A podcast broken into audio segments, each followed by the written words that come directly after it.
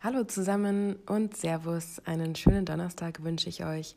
Ich bin die Phoebe und finde es sehr schön, dass ihr in die neue Folge von Hip Hip Hooray, dem Podcast über angeborene Hüftdysplasie, reinhört. Jetzt war es ja ungeplant etwas länger still auf diesem Kanal. Ich habe die zweite Impfung bekommen und auch die wieder nicht so gut vertragen und bin einfach ausgefallen. Ich hoffe sehr, dass jetzt dann mal Ruhe ist. Ich habe ja schon erwähnt, dass ich mir bei der ersten Impfung auch so viele Nebenwirkungen sozusagen eingefangen habe. Dann hatte ich noch diese Blase am Fuß und es gab eigentlich immer irgendwas, sodass ich mich um meine Hüfte nicht so kümmern konnte, wie ich das gerne gemacht hätte. Immer irgendein Grund, warum ich meinen Hüftsport nicht machen konnte. Und damit bin ich auch schon beim Thema heute, nämlich den Übungen, die ich normalerweise speziell für meine Hüftdysplasie mache. Da geht es viel um Dehnung, Mobilisation, Ansteuerung und Muskelaufbau. Und ich erzähle euch etwas zu den Übungen, die ich mache und auch wie oft. Und bevor ich darauf eingehe, will ich noch ein paar Dinge mit euch teilen, die mir zum Beispiel generell gut tun und auch die eher schlechter sind. So wurde mir das gesagt von meinem Physiotherapeuten, also generell gut, ist viel Bewegung, bei der wenig Belastung auf der Hüfte ist. Zum Beispiel Aquajogging, Schwimmen, Spazieren, Radeln. Das ist alles super. Das ist Bewegung für die Hüfte, ohne dass sie sich wahnsinnig überanstrengen muss und eben stark belastet wird. Was schlecht ist, ist zum Beispiel Beine überschlagen, Bergsteigen, Joggen. Gerade beim Joggen ist es nicht gut, weil da viel Druck auf einmal auf die ganzen Gelenke kommt und das dann im blödesten Fall eben voll auf der Hüfte landet, wenn man vielleicht so wie ich sowieso schon einen etwas in Anführungsstrichen schwierigeren Gang hat, weil man sich das so angewöhnt hat. Und beim Überschlagen der Beine ist es auch schlecht, weil da die Pfanne und der Gelenkskopf auch nicht so gut ineinander bleiben. Bergsteigen ist ähnlich wie beim Joggen, da ist auch gerade bei der Bergabwärtsbewegung dann viel Druck auf der Hüfte, viel Belastung auf der Hüfte. Deswegen sind diese Übungen oder diese Sportarten sozusagen nicht so gut. Ich mache aber viel von dem, was gut ist, also besonders Spazieren und Radeln. Aquajogging und Schwimmen war jetzt Corona-bedingt ein bisschen schwierig. Aber auch das möchte ich gerne wieder anfangen. Es gibt aber Dinge, die ich sozusagen immer in meinen Tagesablauf integrieren kann. Und das sind die Übungen, über die ich jetzt gerade hauptsächlich reden möchte. Ich mache jeden zweiten Tag diese Übungen, um meine Hüfte zu mobilisieren und die Muskeln drumherum aufzubauen. Angefangen habe ich das Ganze mit jedem Tag, aber das ist doch ein bisschen zu ambitioniert, vor allem weil ich ja auch noch so viel Fahrrad fahre und spazieren gehe und zwei bis dreimal die Woche Karate mache. Das heißt, die Hüfte ist eh schon relativ beansprucht und braucht dann auch mal Pause. Also jetzt mache ich das jeden zweiten Tag. Das dauert so ungefähr eine halbe Stunde. Und das Praktische ist, dass ich das einfach überall machen kann. Ich brauche nicht wirklich viele Geräte. Ich habe ein paar Hilfsmittel, die ich euch auch gleich noch sagen werde. Aber ansonsten kann ich das überall machen. Daheim, im Hotel, bei Freunden. Und das ist wirklich sehr praktisch. Ich mache also eine Mischung eben, wie ich schon erwähnt habe, aus Dehnung, Mobilisation und Muskelaufbau. Und ich habe inzwischen fünf bis sechs Übungen, die mir sehr gefallen und die mir auch am besten tun. Es gibt natürlich noch viele mehr, und es gibt auch sicherlich Dinge, die ich austauschen werde, aber momentan geht manches besser und leichter und deswegen bin ich jetzt bei diesen Übungen geblieben, um auch mich selber vielleicht so ein bisschen zu übertölpeln und dann leichter dabei zu bleiben. Ein wichtiger Punkt ist, dass diese Übungen, die ich mir jetzt rausgesucht habe, schmerzfrei sind. Die kann ich also machen, ohne dass es mir wehtut. Und das ist das A und O bei diesen ganzen Übungen, dass sie keine Schmerzen verursachen. Wenn ihr die Übungen ausprobieren wollt, die ich heute erwähne, dann schaut auch bitte darauf, dass sie euch keine Schmerzen machen und macht sie natürlich bitte unter Anleitung, denn das ist bei mir genauso. Ich mache die jetzt daheim alleine, aber angefangen habe ich das unter Anleitung von Physiotherapeuten und ich werde auch weiterhin von denen begleitet. Also bitte nicht alleine machen, lieber mit eurem Physiotherapeuten oder eurer Physiotherapeutin mal drüber sprechen, ob das vielleicht auch etwas für euch sein kann, wenn sie euch diese Übung nicht sowieso schon selbst gesagt haben. Apropos Physiotherapie, ich bin auch ein bis zweimal die Woche in der Physiotherapie aktiv und passiv und manchmal kriege ich auch eine osteopathische Behandlung. Und bei der aktiven Physiotherapie ist es so, dass ich die Mobilisation und den Muskelaufbau mit einem Trainer selber mache. Also der begleitet mich, der leitet mich eben an aber ich mache das Ganze selbst. Bei der passiven mobilisiert mich ein Therapeut und arbeitet an meiner Hüfte. Das heißt, ich liege da auf der Liege und er macht mit meinem Bein, mit meiner Hüfte Dinge. Das ist also der Unterschied zwischen aktiv und passiv. Dann schauen wir uns aber jetzt mal die Übungen an oder besser gesagt, hören Sie uns an Wie fange ich also an? Ich fange an mit dem Rollen. Ich rolle immer meine Oberschenkelmuskeln und auch in der Leiste. Ihr könnt dafür einen Tennisball nehmen oder einen anderen, etwas härteren Ball. Ich habe mir jetzt tatsächlich Faszienrollen gekauft in zwei verschiedenen Größen und finde das wirklich sehr praktisch. Ich kann auch sagen, woher ich die habe, weil ich sie ja selber gekauft habe. Also es ist keine Schleichwerbung, es ist unbezahlte Werbung sozusagen. Ich habe mir das alles selber gekauft, was ich heute erwähne. Und ich habe die Rollen eben von Black Roll. Das heißt, ich lege mich auf den Bauch, lege dann die Rolle, wenn ich jetzt mit der Rolle das Ganze mache, also ich habe nicht nur die Faszienrollen, ich habe auch die richtige Rolle ich setze die unten an, ähm, so über dem Knie, also am unteren Oberschenkel über dem Knie und rolle dann das Ganze nach oben.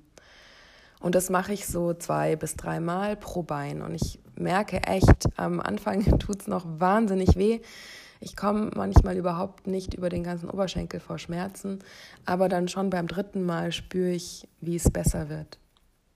Und mit den Faszienrollen mit den Faszienbällen, die lege ich in die Leiste und rolle sozusagen im, auch im Liegen auf der Leiste herum. Also das Bein, wo ich die Faszien, den Faszienball habe, das ist ausgestreckt, das andere Bein ist angewinkelt und dann rolle ich da so lange, bis ich den Punkt gefunden habe, an dem es eben besonders weh tut. Also da darf es auch ein bisschen wehtun, im Gegensatz zu den Übungen beim Muskelaufbau darf es beim Rollen ein bisschen wehtun.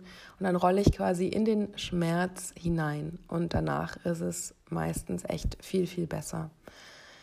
Man kann auch, ähm, wenn ihr zum Beispiel hinten im Po, wenn ihr da auch den Schmerz spürt, könnt ihr auch den Ball nehmen und euch unter den Po legen, auf, auf den Muskel sozusagen und dann im Sitzen auf dem Boden ein bisschen hin und her rollen. Das ist auch super. Und dann zur Mobilisation gibt es auch verschiedene Übungen, also Rotationsübungen zum Beispiel. Eine, die ich sehr gerne mache, ist auch im Sitzen. Da ist das eine Bein so ein bisschen im 20 bis 30 Grad Winkel nach außen gestreckt, das andere Bein ist angewinkelt und fällt sozusagen so nach außen. Und dann bewege ich das immer nach innen und wieder nach außen. Das ist also auch eben zum Mobilisieren und das ist am Anfang auch ein bisschen schmerzhaft. Da kann aber wirklich der Faszienball oder Ball helfen, dass dieser Schmerz ein bisschen weggeht. Und das mache ich dann auch so fünf bis sechs Mal pro Seite und wiederhole das Ganze nochmal.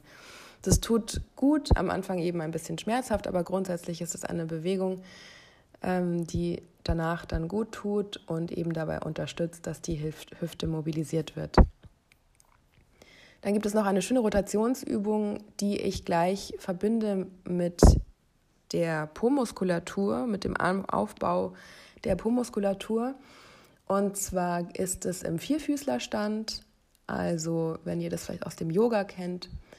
Ich bin dann im Vierfüßlerstand und abwechselnd mit dem linken und rechten Bein gehe ich erstmal zur Mitte, also ich ziehe das Bein quasi an meinen Bauchnabel ran.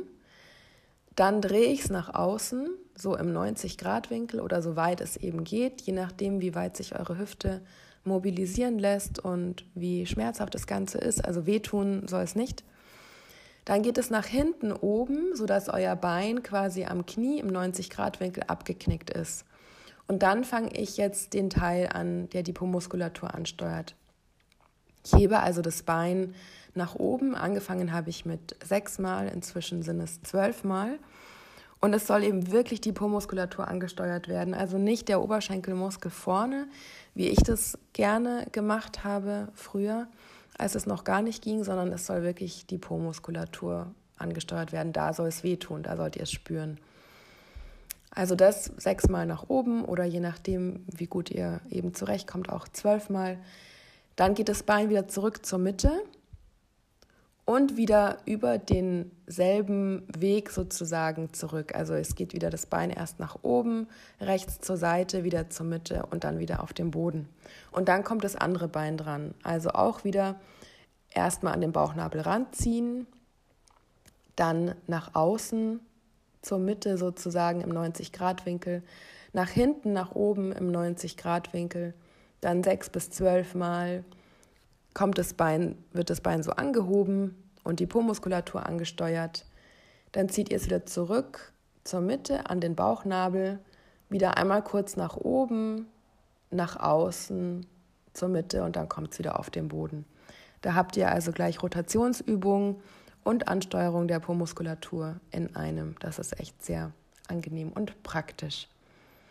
Dann die Standwaage. Die Standwaage hat gleich mehrere Vorteile. Also einmal geht es eben darum zu sehen, dass das Becken nicht hin und her wackelt. Das soll da relativ ja, standhaft bleiben. Und auch wichtig zu sehen ist eure Beinachse, also dass ihr mit dem Knie nicht hin und her wackelt. Das Knie soll immer auf einer Stelle über eurem Fuß sein und also quasi in der Mitte zwischen Fuß und Becken. Und das kann man prima üben.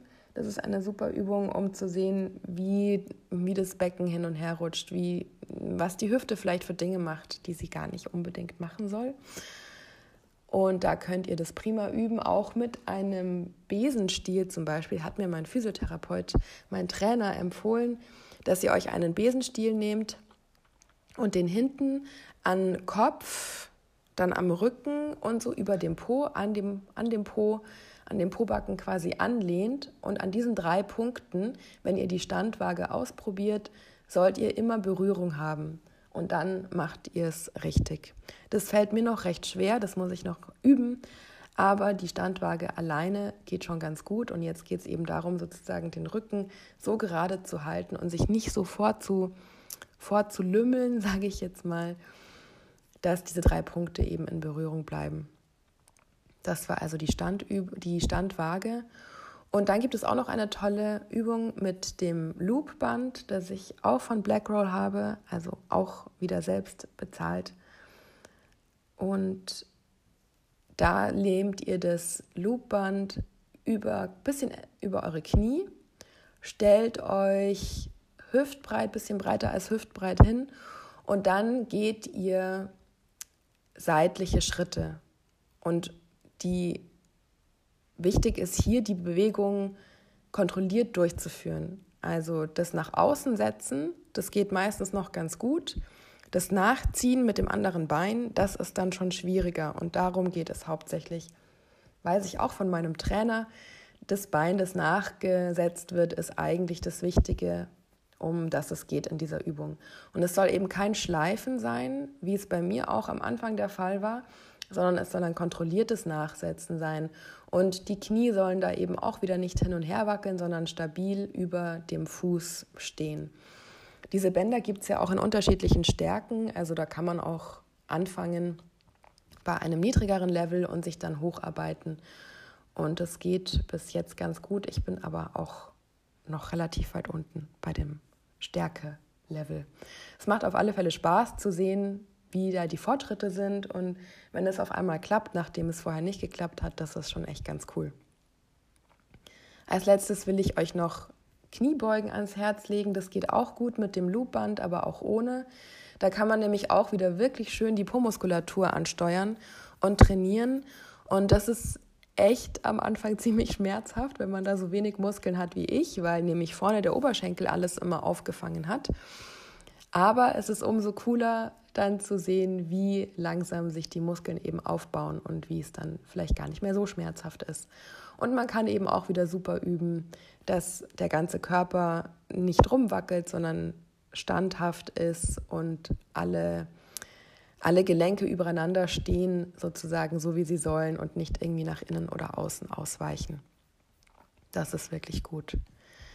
Und das Ganze wiederhole ich eben, also sowohl diese Rotationsübung als auch die Standwaage und das auf die Seite gehen, das mache ich so drei bis sechs Mal. Ähm, die Rotationsübung mache ich ja sogar noch ein bisschen öfter inzwischen, eben zwölf Mal, da habe ich aber mit sechs Mal angefangen. Und das Ganze dauert dann eine halbe Stunde. Ich dehne auch immer noch ein bisschen so die Standarddehnungen, die man kennt. Es gibt auch speziell noch Hüftdehnungen. Da kann ich auch noch mal was dazu sagen in einer der nächsten Folgen. Und das Ganze funktioniert aber eigentlich relativ gut inzwischen und ist eben leicht in den Tagesablauf integrierbar. Wenn ihr also einen Tennisball habt oder tatsächlich euch die Rollen und Bälle richtig kaufen wollt und ein so ein Band, ist das echt eine wirklich gute Investition die euch auch lange begleiten wird. Und es macht auch irgendwie Spaß, wenn man sich etwas gönnt, was einem ja so gut tut und gut tun wird, weiterhin gut tun wird. Ja, das waren so meine Tipps und Übungen und Ideen zum Hüftsport. Wenn ihr Fragen habt, wenn ihr Anregungen habt, dann gebt mir gerne Bescheid. Ich würde mich freuen von euch zu hören, was ihr so für Erfahrungen gemacht habt mit euren Übungen. In zwei Wochen wird es dann um Unterstützung gehen, wo ihr sie herbekommt, wie sie aussehen kann, wie ihr euch eben Hilfe in dieser Zeit holen könnt und wo. Wenn ihr mir in der Zwischenzeit folgen wollt auf Instagram unter hiphipHooray.podcast oder Fragen und Anregungen schicken wollt, könnt ihr das gerne tun unter hiphipHooray.podcast.gmail.com. Da freue ich mich über alle eure Nachrichten und eure Anregungen und ich hoffe auch, dass wir uns in zwei Wochen wiedersehen. Bis dahin wünsche ich euch alles Gute und bis bald, eure Phoebe.